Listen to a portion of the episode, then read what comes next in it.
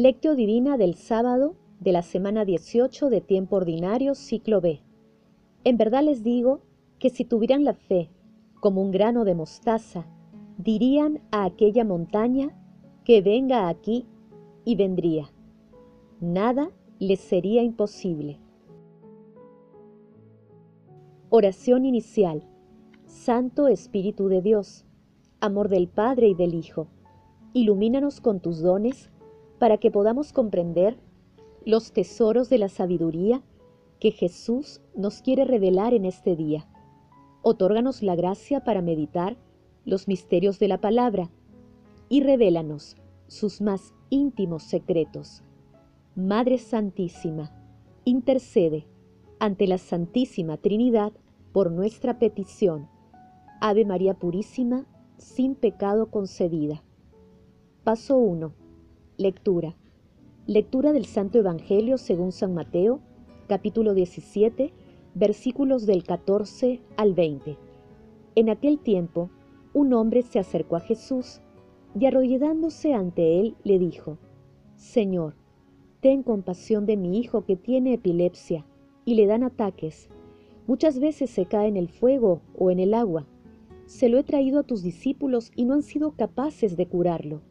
Jesús contestó, Generación incrédula y perversa, ¿hasta cuándo tendré que estar con ustedes? ¿Hasta cuándo los tendré que soportar? Tráiganmelo aquí. Jesús increpó al demonio y éste salió del niño, que desde aquel momento quedó curado los discípulos se acercaron a Jesús y le preguntaron aparte, ¿por qué no pudimos expulsarlo nosotros? Les contestó, porque tienen poca fe. En verdad les digo que, si tuvieran la fe como un grano de mostaza, dirían a aquella montaña, que venga aquí, y vendría. Nada les sería imposible. Palabra del Señor. Gloria a ti, Señor Jesús. Hoy meditamos el pasaje evangélico denominado Jesús sana a un niño epiléptico, que también se encuentra en Marcos capítulo 9 versículos del 14 al 29 y en Lucas capítulo 9 versículos del 37 al 43b. El relato comienza y termina mostrando la incapacidad de los discípulos para sanar al niño enfermo. Al final se detalla la razón, la falta de fe, pese a que habían recibido poder sobre los espíritus impuros. La esencia del texto radica en el poder revolucionario de la fe. Por eso puede decirse que la fe mueve montañas. Se trata de una descripción poética del poder del Creador a través de la eficacia de la fe, ante la cual no hay obstáculo alguno, incluso ni lo más sólido e inamovible, los montes. Por ello, hagamos nuestras las palabras del cardenal Giacomo Biffi. Y puesto que no hay trabajo más urgente en el mundo del alma que el del mover las montañas, la fe que lo permite es un género de primera necesidad y es un género perecedero. Se consume cada día y cada día hay que pedirla. Paso 2. Meditación. Queridos hermanos, ¿Cuál es el mensaje que Jesús nos transmite a través de su palabra? Ante la falta de fe, el poder del mal superó la capacidad de sanación de los discípulos. En la actualidad, hay muchos males que a veces superan nuestra capacidad para enfrentarlos, tales como la violencia, el divorcio, el aborto, las guerras, la drogadicción, la corrupción, las desenfrenadas pasiones humanas, la sexualización de la niñez, el terrorismo, las ideologías inspiradas en la oscuridad y otros flagelos.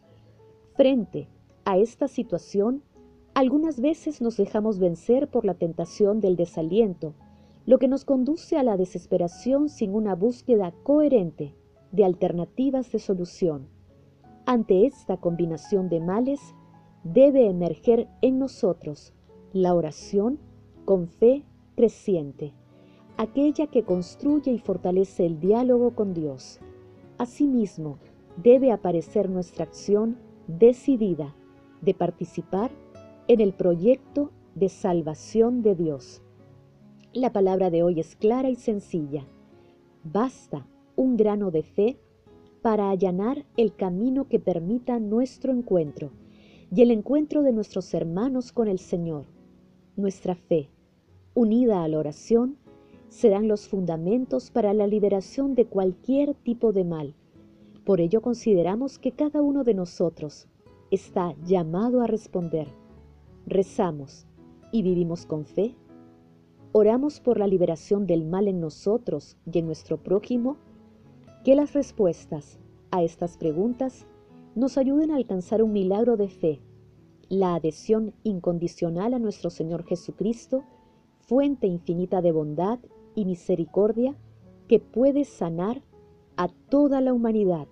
Jesús nos ama. Paso 3.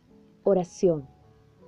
Amado Señor Jesús, creo, pero aumenta mi fe. Amado Jesús, Hijo de Dios vivo, concédenos a través del Espíritu Santo una fe sanadora, inquebrantable y decidida, para que demos testimonio valiente de tu amor en un mundo cada vez más incrédulo y alejado de ti. Amado Jesús, a través de tu Santo Espíritu, llena el mundo con tu perdón liberador y condúcenos a las fuentes de agua viva que brotan de tu palabra y de la Eucaristía.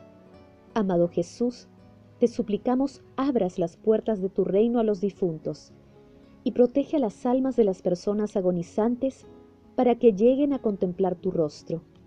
Dulce Madre María, Madre de la Divina Gracia, Madre del Amor Hermoso, intercede ante la Santísima Trinidad por nuestras peticiones. Paso 4. Contemplación y acción. Hermanos, contemplemos a nuestro Señor Jesucristo con un texto del cardenal Giacomo Biffi. En el reino de Dios, en el país donde se enhebran los camellos por los ojos de las agujas, suceden otros muchos hechos curiosos árboles que crecen en el mar y montañas que se trasladan como los bastidores de un teatro. En el mundo del alma hay macizos inminentes que quitan el espacio al amor y acaban sofocándolo. No hay otra solución que arrancarlos y echarlos más allá. Una operación increíble, aunque toda verdadera vida interior está repleta de estos milagros. Y puesto que no hay trabajo más urgente en el mundo del alma que el de mover las montañas, la fe que lo permite es un género de primera necesidad y es un género perecedero. Se consume cada día y cada día hay que pedirla. Cada uno de nosotros sabe lo terrible que es encontrarse en el interior de nuestro propio espíritu, frente a estos peñascos sin hendiduras que obstaculizan cualquier camino. Frente a ellos surge fortísima la tentación de detenernos. Por eso Jesús nos dice, que basta un poco de fe en el bien para que se realice lo imposible y se allane el camino. También el camino de la iglesia encuentra en estos obstáculos insuperables ante las montañas que cierran el camino del pueblo de Dios. Hay quien propone medirlas con gran cuidado, altura, anchura, profundidad, volumen, ocupación admirable, larga y complicada, tras la cual las montañas siguen en su sitio y el pueblo de Dios continúa sin saber a dónde ir. Hay quien propone excavarlas y trasladar los escombros con carretillas. Ahora bien, excavar las montañas es un trabajo largo y provoca fácilmente el desaliento.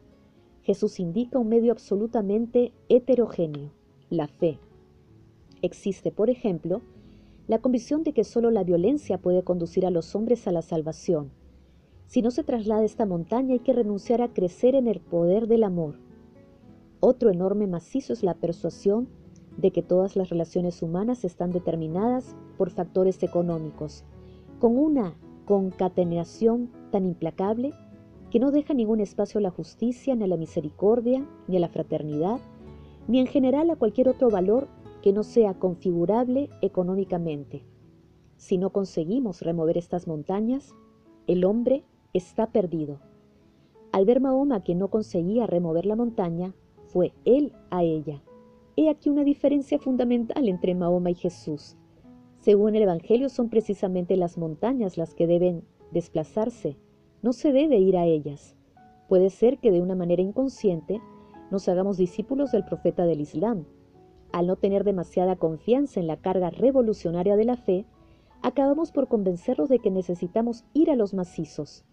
Alguno llega a abrazarlos incluso con tanto entusiasmo que termina él mismo fosilizado. Con todo, mientras alguien crea verdaderamente, no hay nada que temer. Su grano de mostaza hará volar cadenas enteras de montes. Queridos hermanos, hagamos el compromiso de leer, meditar, orar y convertir esta acción evangelizadora de la palabra de Dios. Tratemos siempre de que nuestra oración sea festiva y optimista, que contribuya a que nuestros hermanos se acerquen a la acción liberadora de nuestro Señor Jesucristo. Acompañemos este compromiso con la Santa Eucaristía, la adoración eucarística y no dejemos de rezar el Santo Rosario. Glorifiquemos a la Santísima Trinidad con nuestras vidas. Oración final. Gracias Señor Jesús por tu palabra de vida eterna. Que el Espíritu Santo nos ilumine para que tu palabra penetre a lo más profundo de nuestras almas y se convierta en acción. Dios glorioso, escucha nuestra oración. Bendito seas por los siglos de los siglos. Madre Santísima, intercede ante la Santísima Trinidad por nuestra petición. Amén.